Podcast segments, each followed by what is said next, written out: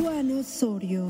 Juan Osorio, uno de los productores más importantes de la televisión, ha tenido a su cargo más de 30 programas. Su especialidad son las telenovelas, entre las que destacan El Padre Gallo, La Casa al Final de la Calle, Una Familia con Suerte y El Amor Invencible. Hoy aquí en una entrevista con Jesse Cervantes en Exa, Juan Osorio. Nuestro invitado de hoy eh, es un personaje importantísimo para el entretenimiento en México. Creo que es uno de los personajes más importantes, porque debo decirlo como es, de la televisión, el entretenimiento y una dosis importantísima de cultura popular de este país. Lo busqué, lo busqué, lo busqué, lo busqué, hasta que vino su hijo al programa de radio y me lo prometió. Y me lo cumplió. Y aquí está con nosotros Juan Osorio. Juan, bienvenido a este podcast. Aquí hablamos de entretenimiento, de televisión, de música, de radio. Eh, respeto muchísimo tu trabajo, tu trayectoria. Gracias por estar acá. Señor, muchas gracias, de verdad, es un honor. Y qué padre uno que pueda aquí comunicarse por este medio y platicar un poquito de lo que uno hace, de lo que se dedica, pero también en momentos difíciles, ¿no? Porque esta carrera te da grandes satisfacciones. Fíjate que una anécdota, ahorita que lo mencionabas, había un hace tiempo unos premios que van de una revista de, publicidad, que era TV Novelas, y te van unos premios. Y, y ahorita que mencionas, me acuerdo esa anécdota, que yo sabía que mi novela se iba a ganar el premio, la mejor novela, y no lo gané.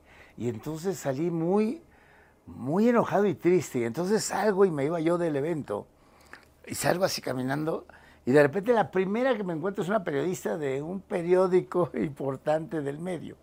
Y me, me me avienta el micrófono y me dice, señor, ¿qué siente usted que su novela? No, estoy mal y esto, imagínate, o sea, despotricando. decía, no, no, yo me merecía el premio, no sé qué, pero yo voy a renunciar, mañana renuncio. Fuchala, o sea, y así me fui, eh, convencido. Y llego a, Televisa el otro día y con mi carta de, renuncia. De renuncia. y yo vengo a renunciar y me dio mucha risa. ¿Sabes qué hizo mi jefe? agarró, sin sacar la, la, carta, con todo y sobre, la rompió, la puso en la basura y me dice, vete a tomar un café y asimila que este es espectáculo, es un show, no, un, no una competencia de carreras. Entonces hoy tu renuncia mira dónde está. Y efectivamente fue una gran lección en mi vida, porque a veces no te tienes que enganchar que este medio es de espectáculo, es para divertir, es un trabajo, es una profesión muy seria, pero también tienes que entender que, es para divertir a la gente. Y a veces uno se da unas enganchadas. ¿no? Oye, Juan, yo siempre me he preguntado, ¿cuándo te das cuenta que tu creatividad y tu imaginación te iba a dar para crear historias, para crear momentos, para entretener a la familia? O sea, ¿en qué momento Juan Osorio dice, no, me cantó, yo puedo producir, yo puedo dirigir, inventas, inventas cosas? Por hambre. Yo creo que todos los inventores, los creativos, ¿no? tenemos una gran necesidad. En un momento de mi vida yo lo que aspiraba era ser actor. Yo quería ser actor. Y yo quería ser galán de las novelas. Por, obvias razones, pues no se dio, ¿verdad? O sea, si de ojo azul y todo eso, pues hubiese llegado. Yo, imagínate, yo entro en 1972, 73 a este medio, y entonces los prototipos de los galanes, pues nada tenían que ver con mi físico, ¿no? Y este es el primer choque que tienes que tener con la realidad y con, con esta carrera. Entonces yo hacía mis personajes, yo hice eh, actuaciones en una serie que se llamaba Cosa Juzgada, La Maldición de la Blonda, El Edificio de Enfrente, este, todas esas novelas, pero, pero no pasaba de hacer personajes chiquitos, yo me desesperaba. Entonces un día, pues alguien que sabía de este negocio me dijo, no, no, estás en el camino equivocado, ¿por qué no te vas a la producción? Y yo decía, no, no, pues como la producción, o sea, yo quiero hacer pero nunca fui eh, obsesivo en algo que no se daba. Empecé a ver la producción y en ese momento me di cuenta que me gustaba. Entonces mi primer objetivo era ser director. Y dije, pues yo quiero dirigir cámaras, me gustaban mucho las cámaras. Y entonces ahí empieza mi labor y llego a, afortunadamente a través del tiempo, bueno, paso por todos los, los pasos como asistente de producción, eh, continuista, etcétera, asistente de utilería, jalacables. Y de ahí empieza mi carrera de, de producción. Cuando hago La Casa al final de la calle, que esta novela también marca una pauta muy importante en mi carrera, porque nos arriesgamos a hacer otro tipo de textura de fotografía y todo. Y la primera producción donde in- involucramos a un maestro de la dirección, que pues, lo sabemos todos que es eh, Jorge Fons. Don Jorge Fons me ayuda, me enseña mucho, trabajo al lado de él. Y ahí, pues, hacemos una película. Yo estuve en toda la planeación. Ya no fui parte de la producción porque yo me tenía que dedicar a la televisión, pero es el año en que tú naciste, que, que fue el movimiento de, del 68. Eh, ese día nosotros hicimos la película de Rojo Amanecer, Uy, que fue el maestro Fons, escrita por, por este gran, que ya falleció también el escritor, y actuada por Héctor Bonilla, que era el, el actor. Entonces, ahí Jorge me enseña tanto y de ahí hicimos una gran, un gran equipo, una gran dupla, hasta el último rey, que fue la, la producción más reciente en la que estuvimos juntos, don Jorge Fons y un servidor. Entonces, de ahí empiezas a sumar toda esta trayectoria y entonces te vas haciendo este camino a través de, de, de los resultados. Y yo me, dono- me puse y me denomino el productor del pueblo. Pero porque co- conozco las costumbres, los, los gustos del pueblo y también los sentimientos. O sea, el pueblo no deja de soñar, el pueblo siempre quiere aspirar a ser mejor, ¿no? Oye, eh, te ha tocado, me imagino, ver nacer estrellas, es decir, dar oportunidad Sí. y de pronto dices, ay, chinga, no me contesta este canijo. Este, No, no, eso no me ha pasado. O no te ha pasado, pe- pero sí, bueno, no ese caso, pero sí que sean grandes estrellas. Sí, eso sí, sí, un Fernando Colunga. Porque la pregunta es esta, en la música luego se dice que no hay amigos, que es muy complicado ser amigo del- de, los artistas. Pero aquí tampoco. Acá tampoco. No, no, tú tienes que, que saber- tener los pies en la tierra y saber que este es un negocio. Y que de repente el protagonista o la protagonista te llegas a enfrentar, que de repente estás en la historia y dices, oye, pero fíjate que aquí hay que hacer una integración de algún producto comercial. Y dice, no, yo no hago integraciones. Espérate, pues es, para sumar, ¿no? El proyecto. Y a veces te sucede eso. Normalmente eh, tienes que tener clarísimo que es una industria que el actor va por su objetivo y tú como productor también vas sobre tu objetivo. A mí me pagan para ser rentable dentro de una empresa en la cual cada proyecto tienes que dar un resultado y tienes que dar ese paso y evolucionar nuestro propósito, porque obviamente las telenovelas constantemente, con todo esto que hay de plataformas, de, eh, de opciones que tiene el público, pues hay una gran competencia en la música y en todo lado, nuestra industria en sí hay. Entonces, pues tan fácil como que de repente te pueden cambiar, apretar un Oye, botón ¿te y adiós. que te digan que no? O sea, que le hables a un artista, ay, mi proyecto, que eso, no, ahorita Sí, no". claro, por supuesto, no voy a decir los nombres. No, no, no, claro, Pero- no, no pero- estamos, pero sí. Sí, Sí, hay, claro. Y hoy te quedas pensando y dices, ¿por qué rechazó? Porque a veces dices, no, no es el personaje que yo esperaba. o no, no, mira, me prefiero esperar. Porque... O te dicen, tengo una película y está en un proyecto. Tú ya sabes que te están mandando el carajo, que, que tu proyecto no le está gustando. Oye, eh, Juan, todo el mundo supone que el pueblo, que la gente tiene feria para pagar dos, tres plataformas y andar viendo series. La neta es No. que no, o sea, tú te das una vueltita por ahí a, a Oaxaca, Chiapas, a, a Baja California Norte, Sur, a Zacatecas, a Morelia. Te vas a pueblear y te das cuenta que la tele es abierta y aparte con la calidad que te llega ya. Este, mi suegra tiene antena de las de antes de, de- de con- te llega increíble, o sea, te llega en Claro. HD, este, canales alternos.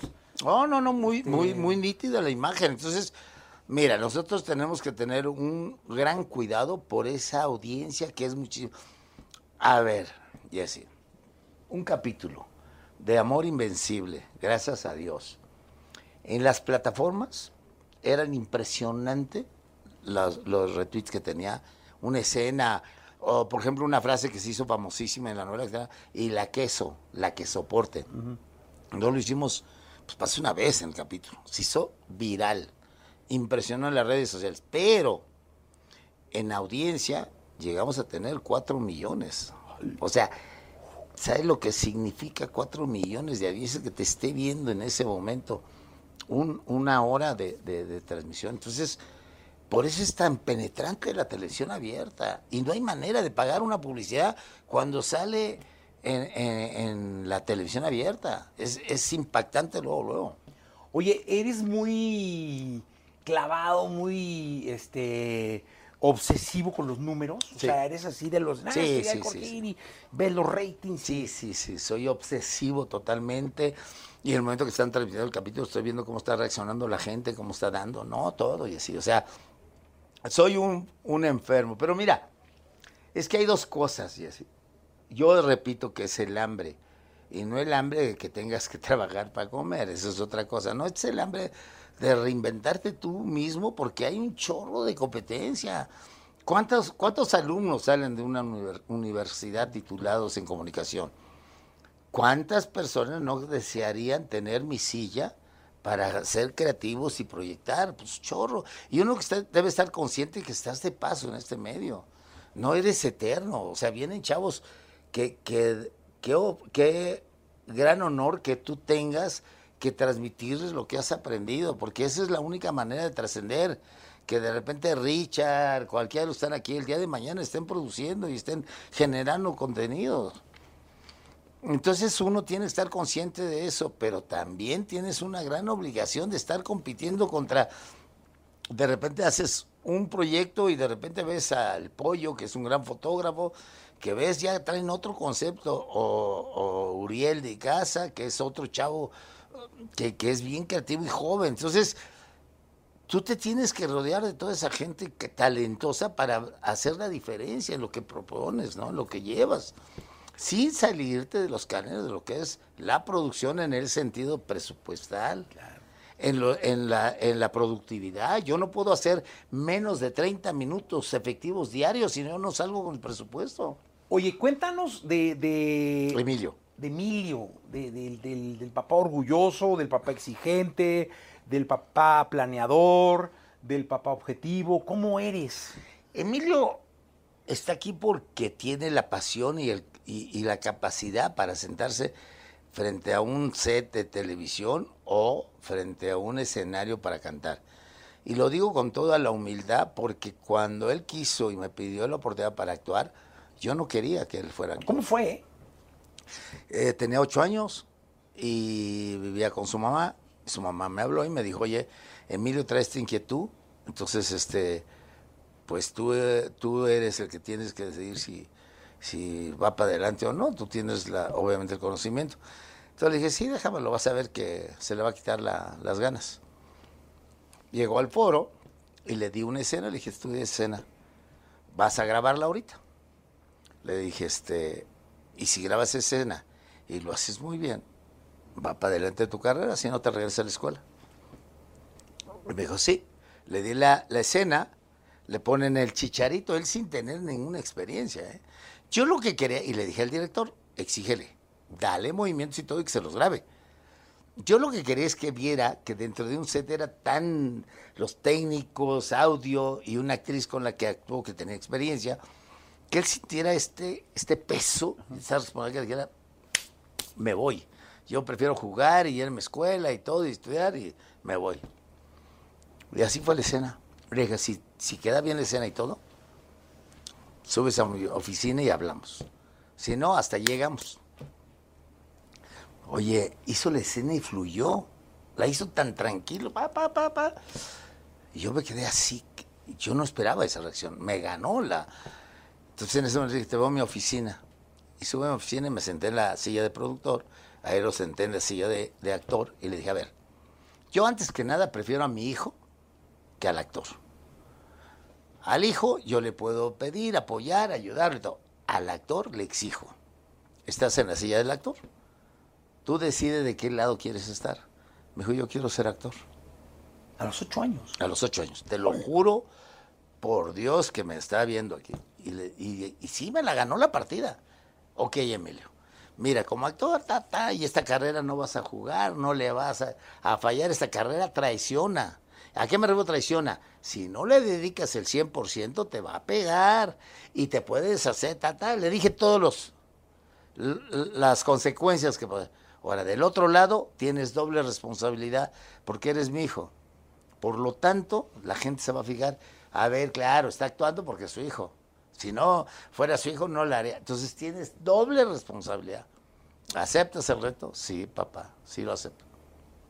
Ya no, en ese momento, ya no era papá. En ese momento, como productor, tenía que hacerme responsable de su carrera y hacerlo, llevarlo, llevarlo, porque tampoco no le iba a retirar mi apoyo y lo que yo había aprendido, pues me dio mucho orgullo y dije, va, venga, que no sea por mí, que sea por él, que esta carrera no le funciona. Entonces, todo eso yo se lo platiqué a Emilio. Le decía yo de la carrera, mira papá, todo esto viví y es tu padre pasó por este lado. No me gustaría jamás que, que a ti te sucediera, sobre todo porque eres mi hijo y a cualquier ser humano que tropieza con eso es horrible. Esto, esa experiencia es la que me ha ayudado a, a tener pláticas muy bonitas con Emilio, a abrirle mis sentimientos también, mis tropiezos, mis fracasos, mis errores, para que él aprenda, él no repita lo que su, su padre vivió. Oye, me falta una pregunta, Juan. El cine, cuéntame. el cine me tiene muy, muy fascinado. He tenido experiencias de cortometrajes, pero tengo un guion escrito por, por este señor de Rojo Amanecer que se llama La Castañeda. Es un guion precioso y es mi ilusión de llegarlo a aterrizar, ¿sabes? Este, creo que el cine es otra, otro campo bien difícil de entrarle, pero es fascinante también, ¿no? Es un reto y, ahí traigo cosas ahí en la cabeza, pero voy a cerrar este ciclo como productor de novelas y me de, ir al cine. Yo lo que tengo previsto y, y Jesse, serás el primer invitado en la primera función, espero que me acompañes, es hacerle un homenaje a Carmen Salinas Hola. con Aventurera. Entonces, este, estamos muy avanzados, ¿verdad, amor? ya doña, eh, los, los, hijos de don Álvaro Custodio son hijas, este, ya estamos en la, en los, con los derechos, ya están realizando el libreto y mi idea es, este 11 de diciembre cumple dos años, doña Carmen, de, de haber partido, entonces creo que es el momento para hacer este, esta serie de funciones en homenaje a ella y la actriz que, la va a interpretar este, es una actriz muy reconocida, no he dado el nombre, obviamente porque lo, pactamos ella y yo. Pero fíjate que eh, creo que van a ser como 70, 80 funciones no más, como una despedida en el interior de la, de la República, en la Ciudad de México y unas cuantas en Estados Unidos, que es donde ella también trabajó mucho. Impresionante. ¿Con qué novela, si, si te fueran a hacer un homenaje y te dijeran, oye, de homenaje vamos a repetir una novela, ¿con cuál te gustaría? Híjole, que nunca me habían hecho esa pregunta. Me preguntaban cuál ha sido la mejor novela de ellos. No, aquí es un homenaje que te van a hacer todos. No, no, no, tu ahí novia, Emilio, todos metidos ahí, este, Televisa. A ver, Juan, escoge una novela porque ese es tu homenaje. La vamos a repetir y vamos a poner cápsulas tuyas. Y... Fíjate que nunca lo he dicho porque cada una tiene su, su importancia y algo en mi vida que marca. Pero en esta pregunta y hoy por hoy te podría decir que es el amor invencible. Por tres razones importantes. La primera, porque logramos dar un paso importante de evolución en la, en la factura de telenovela. En la segunda, porque rompe los cánones. No, no siempre una novela se permite que la protagonista no termine con un al lado de un hombre, del amor. En este momento, el amor invencible fue sus dos hijos, su prioridad. Y la tercera, que yo creo, es porque y esto es la única vez que lo voy a decir, porque es una novela que la produje con al lado mío con el amor de mi vida y ese amor que me dio me ayudó a, a, ser más creativo y más exigente conmigo mismo. Para mí el amor invencible en mi vida personal marcó algo muy importante. El, el, el conocer el amor, el ser amado, porque normalmente aman a las sillas, ¿estás de acuerdo? Sí, claro. O sea, sobran. Hay gente que ama, y hablo de en general, personas todas, aman a la silla, aman al puesto que tienes, no al ser humano que está. Y en este momento, a lo mejor me equivoco, pero hoy estoy convencido que la mujer que amo ama a este ser humano con sus defectos, sus errores, como sea, pero él es el amor de su vida. Pues qué, qué, qué lindo, créame que, o- y lo digo de verdad, estoy conociendo una gran persona, un gran ser Gracias. humano. Eh, yo la verdad es que respeto muchísimo tu trayectoria, el arrojo que tienes, el, el- el no tenerle miedo a, a arriesgarte, porque leo mucho y veo, y creo que eso, esa pasión que no te cabe en el pecho, se nota a través de la pantalla y la gente la capta. La verdad, te felicito, te admiro, te respeto, y hoy conocí una gran persona que espero pueda permitirme establecer una amistad. Entonces ya tenemos un compromiso y por supuesto. Hoy nos dejas frases de gran aprendizaje, Juan, muchas gracias. Gracias, José. De verdad, muchas gracias Qué por estar honor, acá. gracias a todo el equipo. Igual, ¿eh? muchas gracias. un placer estar aquí. Nos vemos la próxima.